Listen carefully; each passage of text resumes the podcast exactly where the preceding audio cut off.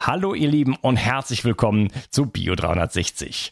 In dieser Episode habe ich ähm, Professor Dr. Werner Kierstein interviewt. Er ist Klimatologe und das wird auch unser Thema sein, nämlich der Klimawandel, beziehungsweise ähm, werden wir nachforschen, was steckt eigentlich hinter der Hypothese, der Klimawandel ist menschengemacht. Das ist ja das, was uns die Medien erzählen was uns die Politik erzählt.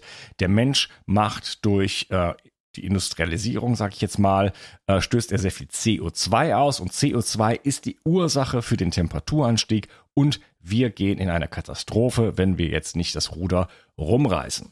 Und das ist, ja, das wird gerade politisch wirklich sehr, sehr instrumentalisiert. Das ist äh, das nächste große Ding, was kommt. Nach C äh, wird uns das bevorstehen. Es wird zu sehr großen, also Steuererhöhungen kommen. Es werden es werden Einschnitte kommen, Reiseverbote und solche Dinge. Ich mache jetzt Prognosen gewissermaßen, aber das, äh, das, das kann man schon absehen, äh, dass das in der Politik ähm, ein ganz neues Thema sein wird.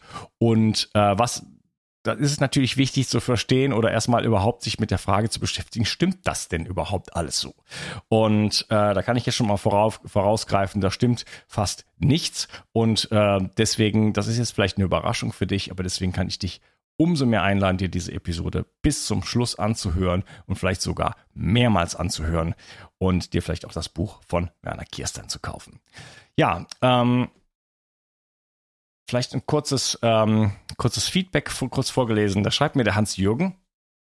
Hallo Unkas, ich bemühe mich ernsthaft, Dinge, die ich verstanden habe, dauerhaft umzusetzen. Als Beispiel möchte ich äh, die stärkere Verwendung von fermentierten Produkten nennen, die mir offenbar auch geholfen haben, zu einem besseren Stuhlgang zu gelangen. Es gibt aber auch Dinge, die ich nicht so recht verstehe. So bin ich bei der Ankündigung äh, eines neuen Kongresses mit der, mit der Thematik chronische Entzündung darauf gestoßen, dass bei den dort genannten Empfehlungen für eine gesunde Lebensweise unter anderem auch Tomaten empfohlen wurden. Nun weiß ich aber, dass du Tomaten als Nachtschattengewächs stigmatisierst und deshalb vor ihnen warnst. Was ist nun richtig? Ja, das sind, also ist so ein bisschen wie mit dem Klimawandel, oder? Äh, es gibt immer verschiedene Expertenmeinungen. Ähm, das ist äh, in der Wissenschaft ohnehin so, dass wir sprechen auch in dem Interview darüber, ähm, dass es, dass die Wissenschaft nicht auf Konsens beruht, sondern auf Dissens. Also es gibt immer verschiedene Meinungen und diesen Konsens gibt es in diesem Sinne nicht. Äh, ich glaube nicht, dass ich die Tomaten stigmatisiert habe. Es sind einfach Nachtschattengewächse, biologisch gesehen, von der von der Einkategorisierung und die ähm, die erhalten, enthalten Lektine und die können problematisch sein. Das trifft nicht auf jeden zu ähm, wie immer in der Biologie, es ist auch eine Frage, also der Individualität und natürlich auch der Menge. Ne? Ähm, ich versuche mich immer davor zu drücken, nicht zu drücken, aber ich möchte keine so konkreten Empfehlungen geben, auch für die, für die Ernährungsweise nicht, weil ich das für sehr individuell halte. Und ähm, dem einen mögen die Tomaten gut tun, dem anderen nicht. Ich möchte nur ab und zu darauf hinweisen, ja, in Pflanzen, beispielsweise in, in Tomaten, zum Beispiel eben die Nachtschattengewächse, enthalten problematische Substanzen. Und wenn man das nicht weiß, äh, dann ja, isst man das sein ganzes Leben lang und hat vielleicht Probleme zum Beispiel mit Arthritis. Und wenn man Arthritis hat, also wenn man überhaupt generell Probleme hat, dann muss man halt schauen und sagen, okay, was kann ich tun? Und vielleicht sollte ich einfach mal zumindest testweise einfach mal drei Monate lang die Nachtschattengewächse rauslassen. Ja, also deswegen empfehle ich beispielsweise ähm, im Rahmen äh, des äh, meines Entgiftungsprotokolls die zwölf Säulen der Entgiftung, den Entgiftungskurs, zu sagen, wir machen erstmal einen, äh, einen Cut und lassen erstmal Gluten, Milchprodukte, ähm, und auch eben die Nachtschattengewächse einfach weg, um mal zu schauen und den Darm erstmal zu beruhigen. Einfach generell, ähm, weil ich natürlich nicht wissen kann, wie jeder individuell auf irgendetwas reagiert. Also nehmen wir alle die üblichen Verdächtigen sozusagen erstmal raus. Das heißt aber nicht, dass man nie wieder in seinem ganzen Leben eine Tomate essen sollte. Ne? Das ist individuell und ähm, da bitte ich einfach immer mit dem eigenen Körper, mit dem eigenen, äh, auch gesunden Menschenverstand in Kontakt zu bleiben. Genau, okay. Also, dann äh, ein Wort zum Sponsor und viel Spaß mit dieser super wichtigen Episode und ihr dürft sie gerne teilen, ähm, auch per E-Mail oder per WhatsApp oder wie auch immer, denn ich glaube, das ist ein Wissen, was äh, ja definitiv äh, der Verbreitung würdig ist. Viel Spaß. Schon Hippokrates wusste, die Gesundheit liegt im Darm. Die Bakterien in deinem Darm bilden den Großteil deines Immunsystems produzieren Vitamine, Neurotransmitter wie Serotonin und Melatonin und sorgen damit auch für dein Wohlgefühl und innere Ausgeglichenheit. Happy Gut von Brain Effect ist ein fruchtiges Getränkepulver, das nicht nur gut schmeckt, sondern auch 9 Milliarden Darmbakterien enthält. Außerdem enthält es auch Präbiotika, die die wertvollen Darmbakterien gleich noch füttern. Happy Gut ergänzt sich gut mit Brain Effect Guard, da es unterschiedliche Bakterienstämme enthält. Du kannst also morgens Happy Gut und abends Guard nehmen. So kannst du ganz einfach täglich deinen Darm unterstützen. Denn für den Darm kann man gar nicht genug tun. Und das Beste ist, mit dem Gutscheincode BIO360 bekommst du einen satten Rabatt auf deine Bestellung. Den Link findest du wie immer in den Show Notes. Hol dir jetzt die wohlschmeckende Unterstützung für deinen Darm. Bio 360. Zurück ins Leben. Komm mit mir auf eine Reise. Eine Reise zu mehr Energie und fantastischer Gesundheit. Ich möchte dir das Wissen und den Mut vermitteln, den ich gebraucht hätte, als ich ganz unten war. Dabei will ich dir helfen, wieder richtig in deine Energie zu kommen. Zurück ins Leben. Hallo Werner, schön, dass du hier bist. Hallo Unkas. Ja, wir wollen uns über ein sehr, sehr wichtiges Thema unterhalten, und zwar über das Thema Klimawandel und ähm, die Beziehung zu CO2, die so als quasi wissenschaftlicher Konsens äh, durch die Medien geht. Und ich glaube, es ist ein Thema, was uns äh, jetzt und sehr bald äh, wirklich ähm, sehr stark ähm, beeinflussen wird. Ja, das ist in der in der Politik, in den Medien wird das sehr sehr stark äh, sozusagen kommuniziert. Ich drücke das mal sehr neutral aus und ähm, dass da eventuell noch andere ähm, Meinungen sozusagen zu gibt. Da äh, ja darüber möchten wir heute sprechen. Und äh, bevor wir einsteigen in dieses Thema, vielleicht kannst du dich ein bisschen vorstellen, wer du bist, was ist so dein äh, äh, Beruf gewesen und ähm, wie bist du zu diesem ganzen Thema gekommen? Gut, also zum Thema bin ich gekommen schon seit äh, als Student schon, also von frühester hätte ich mal das wissenschaftlicher Laufbahn angefangen. Ähm, das sind jetzt schon über fast 50 Jahre her. Also so lange befasse ich mich mit dem Thema Klima. Und zwar liegt es daran, dass ich A, Physik studiert habe und B, Klimageografie. In der Geografie gibt es eine Abteilung, die heißt Klimageografie und da war ich von Anfang an dabei, das hat mich immer fasziniert und da war noch lange keine Rede von Klimawandel. Da war das ganz normal, Klimawandel ist was ganz Natürliches. Da kommen wir später noch drauf. Mhm. Also insofern bin ich sozusagen Klimatologe und nicht Klimawissenschaftler. Da möchte ich einen großen Wert drauf legen, auf diese Unterscheidung, denn die Klimawissenschaftler, die sind ja erst mit dem Klimawandel aufgetaucht. Und das sind keine Fachleute aus der Klimatologie, sondern das sind Modellbauer. Physiker zum Beispiel, die gern mit Computern rumspielen, die haben Computermodelle, da gibt man was ein, man kommt ein Ergebnis raus. Äh, ich kann auch noch sagen, dass man das Ergebnis, was man haben will, ganz leicht bekommt. Also so viel zu den Klimamodellen erstmal vorab. Naja, aber ich bin also schon sehr, sehr lange im Geschäft und bin eigentlich einer der wenigen deutschen Klimatologen, die ganz klar sich dazu bekennen und sagen, was da gemacht wird, ist nicht korrekt. Also ähm, es gibt viele meiner Kollegen, die haben gemerkt, es gibt Fördermittel. Und wenn es Fördermittel gibt, so ein kleines Institut, wie hier zum Beispiel, wo ich jetzt im Haus bin, bei den Geologen, das, die sind angewiesen auf Fördermittel. Und da macht man dann das aus einem Förderkatalog, was einem was Geld bringt. Denn die Grundfinanzierung an Universitäten, das wissen die wenigsten Außenstehenden, die Grundfinanzierung reicht bei, weitem nicht mehr. Deswegen versucht man so an Land zu ziehen aus einem Angebot, aus einem Klimakatalog, was bietet die Regierung an, was wird bezahlt. Und wenn man irgendwie dazu passt, dann sucht man sich das aus und dann gibt es Geld.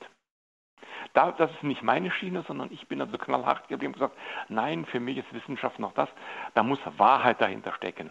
Und nicht so wie bei vielen Wissenschaftlern, die sich der Politik beugen und das äh, publizieren und forschen, was die Politik gerne hören würde. Mhm. Ja, ja, zu der ganzen äh, Politisierung davon äh, kommen wir später noch. Ähm, es scheint ja so ein bisschen, wenn man in den Medien äh, einfach schaut und äh, auch wenn ich mit Menschen spreche, äh, dass es quasi gesichert ist, dass der Klima, dass es den Klimawandel gibt und dass er menschengemacht ist und dass er durch den Ausstoß von CO2 hervorgerufen wird. Ähm, vielleicht können wir da mal einsteigen. Was ist da äh, dran? Was stimmt davon und was stimmt nicht deiner Meinung nach? Also man muss, wie alles, hätte ich zu beinahe gesagt, differenziert sehen. Es gibt einen Klimawandel, ja, einen physikalischen äh, Effekt, da kommen wir aber später noch drauf. Es gibt einen Klimawandel, den es schon immer gegeben hat. Das weiß eigentlich jedes Kind, das hat man in der Schule schon gelernt, dass das Klima sich ständig ändert. Wenn man mal zurückschaut, zum Beispiel äh, während des Pleistozäns, also die Zeit der Eiszeiten und Warmzeiten, hat es einen regelmäßigen Wechsel gegeben zwischen Warmzeiten und Kaltzeiten. Das waren richtig deutliche Klimawandel, die natürlich kein Mensch verursacht hat. Da hat der Mensch überhaupt noch keine Rolle gespielt während der Eiszeit. Da kam erst sozusagen am Ende der Eiszeit äh, hoch der Homo sapiens. Also den Klimawandel hat es schon immer gegeben und das ist ein natürlicher Klimawandel. Was jetzt gemacht wird, daraus gedreht wird eben politisch, ist ein menschengemachter Klimawandel und der kann gar nicht so alt sein, da bezieht man sich jetzt auf die letzten 100 Jahre ungefähr. Den gibt es nicht, aber den natürlichen, den gibt es. Ja, das heißt, wir haben schon immer äh, Schwankungen im Klima erlebt. Ähm, aber ähm, ja, wenn man, äh, es gibt ja diesen Film von, äh, von Al Gore, ich habe gerade den Titel vergessen. Ähm, weißt, weißt du kurz, wie er heißt? Äh, ja, die, äh, eine unbequeme Wahrheit. Ja, genau. Die, ähm, Genau, Unconvenient Truth. Und äh, da wird beispielsweise, da, da sieht man diese, diese Hockeystick-Kurve, ähm, da wird einfach gezeigt, hey, das Klima war immer komplett konstant und seit, äh, seit äh, einer bestimmten Zeit ähm, steigt, das, äh, steigt die, die Erdtemperatur einfach äh, massiv an. Ist, das, ist das wirklich so? Ist das, ist, ist das, ist das korrekt? Ähm, also die Michael Manns Kurve hier, Hockeystick, die ist einfach Betrug, sage ich mal ganz deutlich. Das ist einfach gar nicht wahr. Ich habe im Buch mal darunter gehalten, äh, eine Kurve, die wissenschaftlich anerkannt ist, weitgehend anerkannt ist und die sagt was ganz anderes. Zum Beispiel äh, sagt Michael Mann, wie du schon gesagt hast, das Klima wäre immer konstant gewesen.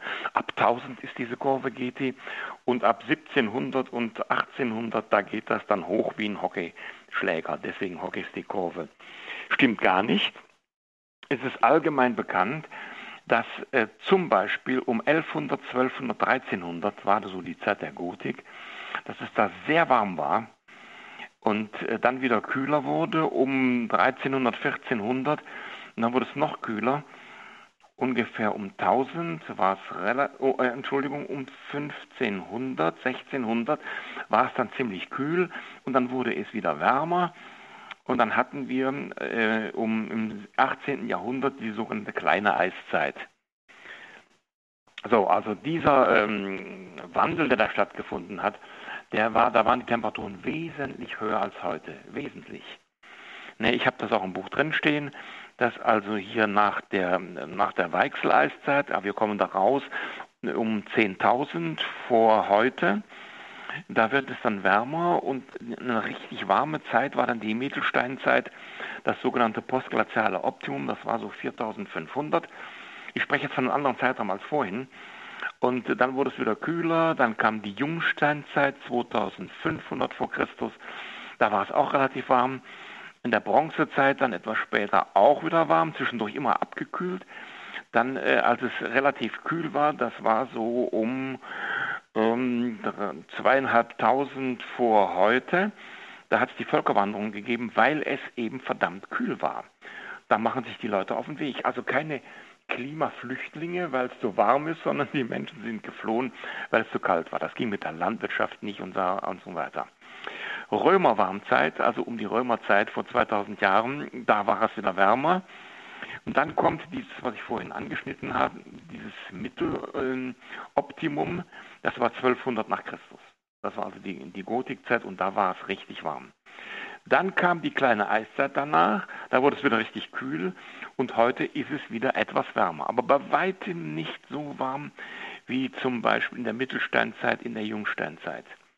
Ich sage das immer etwas ironisch, Wenn es wirklich mit dem CO2 zu tun hätte, dann waren aber die Steinzeitmenschen schon sehr fortschrittlich mit ihrer Technik, wenn die CO2 emittiert haben und es deswegen warm geworden sein sollte. Ja, die haben vielleicht einfach mehr ausgeatmet.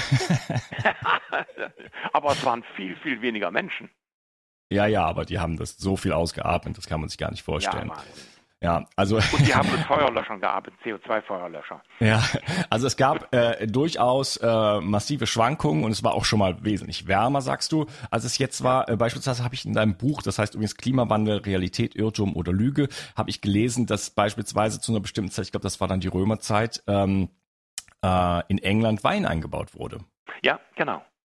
Ja, das lässt sich nachweisen. Das ist ja das, ich meine, der Weinanbau, der lässt sich ja in einigen Ländern, das ist ja was Seltenes für England. Das ist historisch alles dokumentiert und es war so warm, dass also auch England erfasst wurde von einer Erwärmung und man da in der Lage war, tatsächlich Wein zu bauen. Stimmt.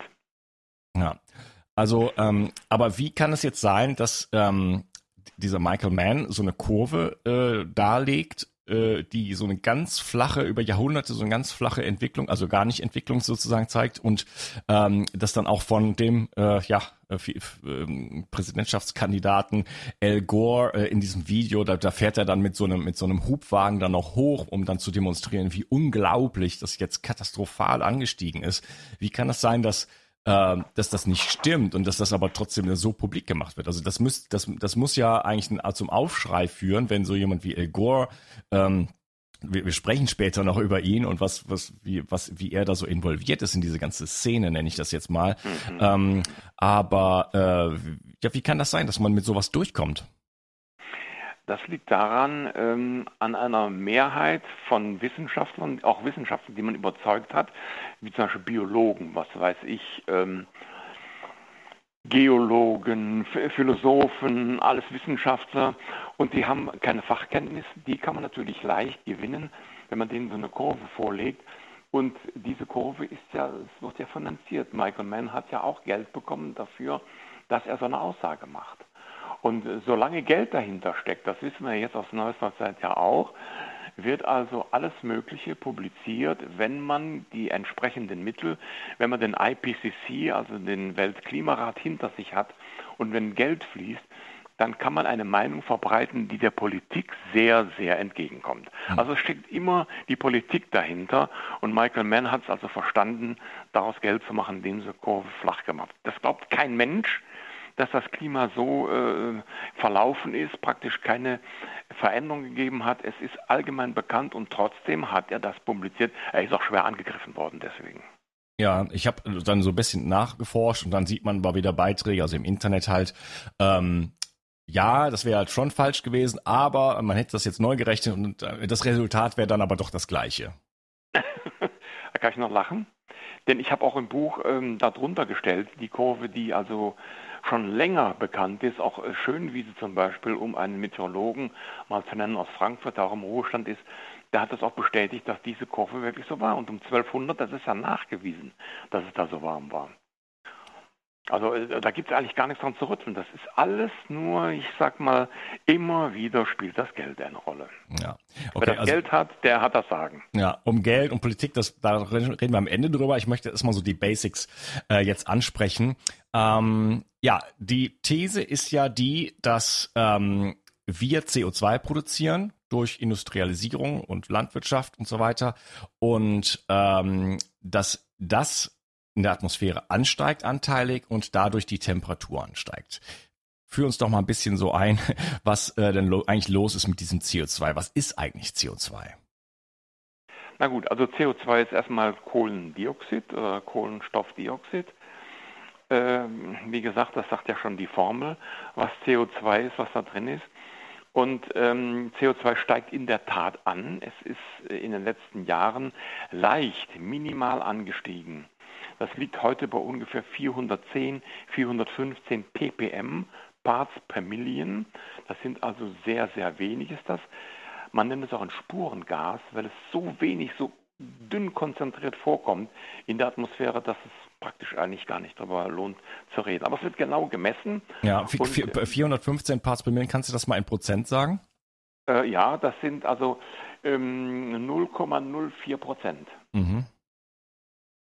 Also das ist verdammt wenig. Wenn man denkt an Sauerstoffanteil, Stickstoffanteil und sogar ähm, andere ähm, Gase, die sind also wesentlich deutlicher und stärker vertreten, höher konzentriert in der Atmosphäre als dieses Spurengas CO2. Aber man hat sich darauf gestürzt, es steigt an und man ist der Meinung, dass CO2 zu einer Temperaturerhöhung führt, was ein vollständiger Irrtum ist.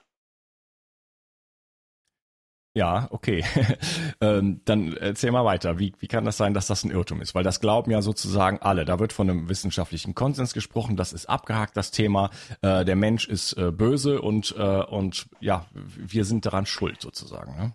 Ja, da sind wir schon wieder bei der Politik. Ähm, okay, dann bleib, lass mal bei der, bei der, was ist denn, es gibt zum also in, in diesem Al Gore-Film, also an Convenient Truth, da sagt er hier, wir sehen hier genau, äh, immer wenn ähm, CO2 steigt, dann kommt danach ähm, eine Temperaturanhöhung. Also es gibt einen Kausalzusammenhang zwischen einem Anstieg der CO2-Konzentration äh, in der Atmosphäre und danach steigt die Temperatur. Ist das so?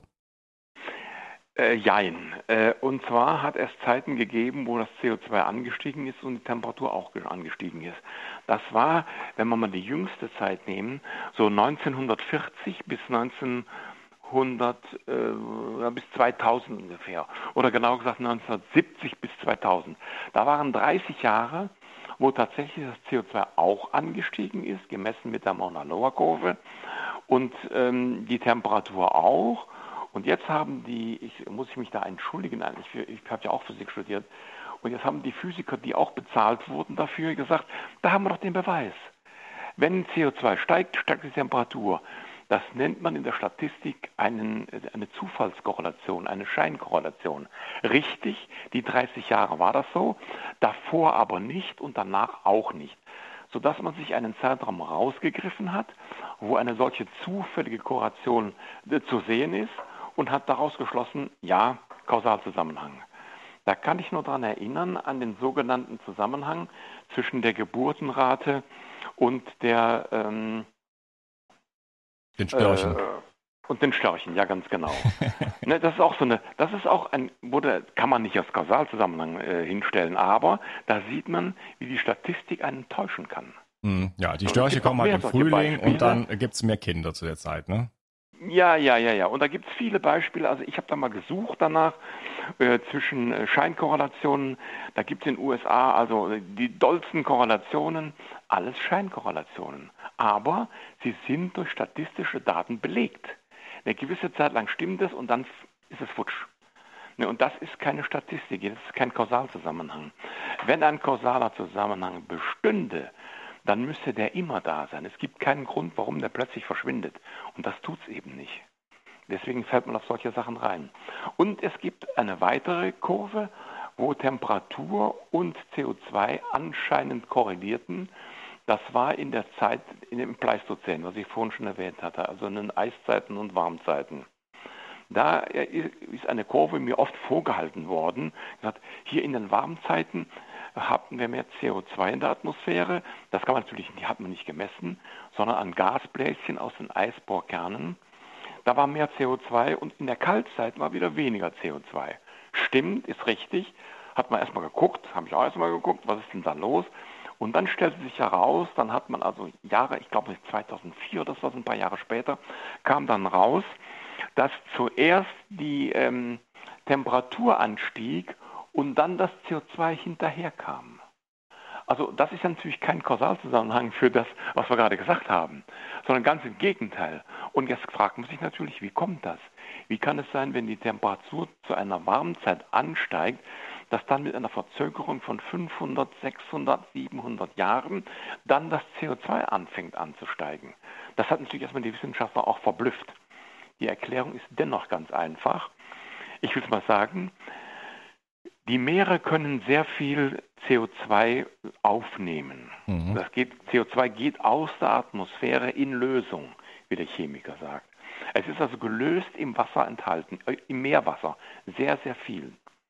Und wenn es nun warm wird, eine Warmzeit kommt, dann geht es aus der Lösung raus und kommt verdunstet sozusagen es wird frei, geht in die Atmosphäre und da ist es dann auch nachgewiesen worden, dass tatsächlich der CO2-Gehalt angestiegen ist. Aber der Grund wurde völlig rumgedreht. Es ist anders. Und da habe ich dann nichts mehr gehört von den Kritikern. Als mir vorgeworfen haben, bitte, da sieht man das doch. Die Eisbohrkerne zeigen doch ganz deutlich mehr CO2 wärmer, weniger CO2 kälter. Ja, sage ich, da müsst genau hinschauen. Ne? Da ist nämlich eine, eine Phasenverschiebung, eine Zeitverzögerung drin, die genau andersrum läuft. Ne? Und die also beweist, Erst steigt die Temperatur und aufgrund der gestiegenen Temperatur gast CO2 aus den Ozeanen aus und dann nimmt der Gehalt an CO2 oder die Konzentration wieder zu.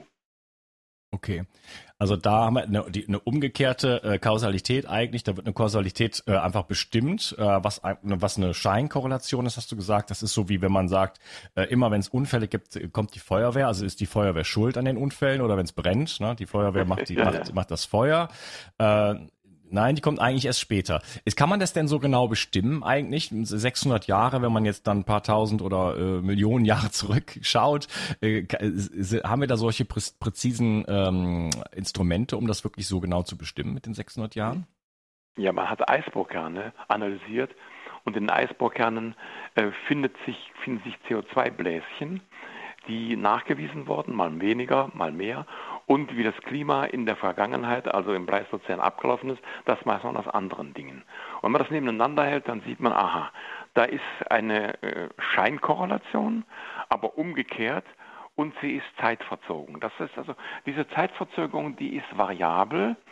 Die ist ungefähr zwischen, wie ich vorhin sagte, zwischen 500 und 800, manchmal sogar 1000 Jahre. Kommt das also, hinkt das CO2 hinterher?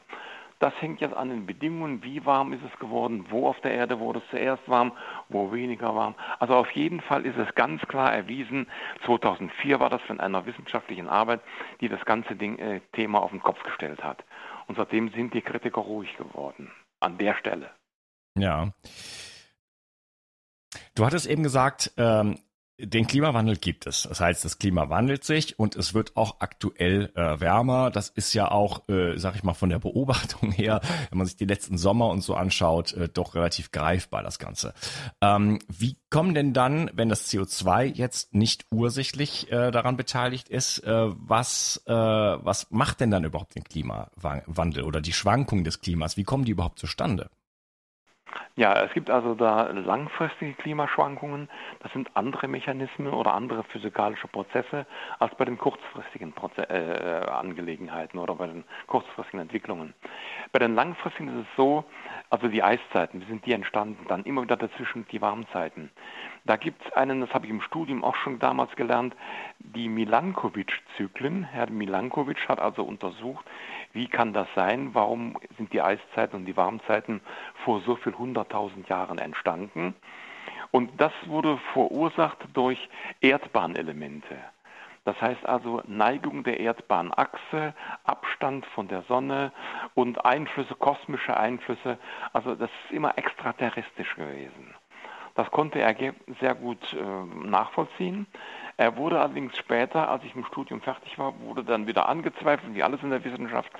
Aber heute ist Milankovic wieder im Rennen.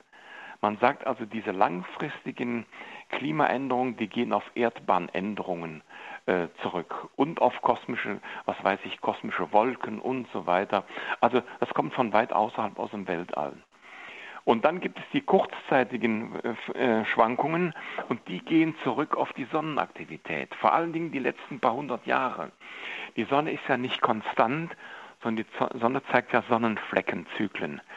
Die Flecken können wir ganz leicht sehen, das hat man schon lange gemacht, seit Galileo Galilei hat man die Flecken beobachtet, nicht direkt im Fernrohr in die Sonne schauen, das wäre also, würde zur Blindheit führen, aber man kann einen weißen Schirm hinter dem Teleskop anbringen und die Sonne projizieren und da sieht man dann Flecken. Und diese Flecken, die variieren in einem Zyklus von 11 bzw. 22 Jahren, also das wäre genau die ganze Periode, oder eine Überlagerung von 80 Jahren. Und das ist auch nachgewiesen. Also die Sonne ist primär jetzt auch heute für uns der Klimafaktor, der das bestimmt, warum sich das Klima ändert, kurzfristig ändert. Wie gesagt, um zu unterscheiden von langfristigen Änderungen. Okay, also wir haben externe Einflüsse, äh, Erdbahnveränderung und eben die Sonnenaktivität. Ähm, Gibt es da quasi Beweise dafür, für, de, für deine Behauptung? Ja, natürlich, das behaupte nicht ich, sondern das ist eigentlich hm. ja. wissenschaftliches Faktum. Ja. Und zwar die kleine Eiszeit, von die ich vorhin erwähnt habe, so im 17., 18. Jahrhundert. Da gibt es das sogenannte Maunder-Minimum. Da war die Zahl der Sonnenflecken sehr, sehr gering. Na, da hat man die schon gemessen. Hat man gesehen, aha, Maunder-Minimum, sehr wenig Sonnenflecken über längere Zeit. 30, 40 Jahre ist die Sonnenaktivität stark zurückgegangen. Und dann ist sie wieder gekommen, also die Zyklen, die elfjährigen Zyklen, wie gesagt, das sind langfristige Zyklen, die sich da überlagern. Es gibt noch, wenn ich das mal einwerfen darf hier, es gibt noch andere Untersuchungszeiträume, wo man untersucht hat, wie war die Temperatur und wie war der CO2-Gehalt, sofern man das natürlich mit Eisbohrkernen belegen kann. Und wenn man zurückgeht vor 600 Millionen Jahren, jetzt wir mal einen Riesensprung nach hinten, das war so die Zeit des Kambriums, hat jeder Schüler mal gelernt, da war das CO2, der war halt 7000 ppm. Das sind also schon 0,7 Prozent. Nicht wie heute 0,04, sondern 0,7. Das ist schon eine ganz gehörige Portion mehr. Und daher ist das CO2 hat das abgenommen, ließ sich also sehr schön verfolgen und die Temperatur hat auch geschwankt und die hat also da ja, mal abgenommen im sozusagen in der permokarbonischen Eiszeit. Die liegt viel weiter zurück als die eben besprochenen. Und das CO2 ist immer weiter zurückgegangen und dann wurde die Temperatur ist wieder angestiegen. Dann ist die Temperatur vor 300 Millionen Jahren zurückgegangen und das CO2 auch. Jetzt kann man wieder sagen, aha, da ist es ja, aber das ist auch ein Zufall. Dann äh, ist das CO2 wieder angestiegen und heute ist es ja auf 0,04 ähm, Prozent gelandet. Und die Temperatur ist auch weniger geworden als zur Kreidezeit. Die Kreidezeit war vor 100 Millionen Jahren und äh, da war es also auch schön warm, sozusagen 22 Grad im Durchschnitt. Äh, das ist also wesentlich mehr als heute. Äh, und der Zusammenhang ist also aus dieser langfristigen Kurve erdgeschichtlich gesehen nicht herleitbar. Auch da gibt es kleine Phasen, wo man glaubt, a, Korrelation, aber keine Kausalkorrelation. Mhm, okay, also es ist belegt, es gab einfach verschiedene äh, verschiedene äh, Temperaturen auf der Erde. Ähm, Maunder Minimum hattest du angesprochen, Sonnenaktivitäten ähm, haben dann eine große Wirkung. Ähm, ich würde sagen, wir unterbrechen jetzt hier mal die Episode und sprechen dann im nächsten Teil ähm, nochmal intensiver über das CO2 an sich und auch über das ganze Thema ähm, Treibhauseffekt. Ja. Schön, dass du da warst und freue mich auf den nächsten Teil mit dir. Mach's gut. Tschüss. Tschüss. Der Schlaf ist die Gesundheitsstrategie Nummer eins. Und doch schlafen 80 Prozent der Deutschen schlecht. Wer schlecht schläft, hat ein deutlich höheres Risiko für Herz-Kreislauf-Erkrankungen, Diabetes, Übergewicht, Krebs und Alzheimer. Außerdem leiden unter einem schlechten Schlaf vor allem die gute Laune, die Begeisterung, das Energieniveau kurzum das ganze Leben. Daher gibt es keine wichtigere und gewinnbringendere Strategie, als sich um den eigenen Schlaf zu kümmern. Leider steht dein Schlaf heutzutage von vielen Seiten unter Beschuss. Und so musst du wieder lernen, deinen Schlaf zu schützen und zu pflegen. In meinem Buch Richtig Schlafen bekommst du nicht nur kompakte Informationen, sondern vor allen Dingen jede Menge Praxistipps, sodass du von Anfang an davon profitierst und deinen Schlaf Stück für Stück jede Nacht verbessern kannst. Dabei ist der Schlaf nicht nur die effektivste Gesundheitsstrategie, sondern auch die günstigste. Kümmere dich jetzt um deinen Schlaf. Du wirst es nicht bereuen. Den Link zu dem Buch findest du in der Beschreibung und natürlich auf meiner Webseite unter Bücher. Bio 360. Zurück ins Leben. Komm mit mir auf eine Reise.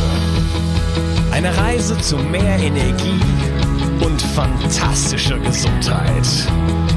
Ich möchte dir das Wissen und den Mut vermitteln, den ich gebraucht hätte, als ich ganz unten war. Dabei will ich dir helfen, wieder richtig in deine Energie zu kommen. Zurück ins Leben.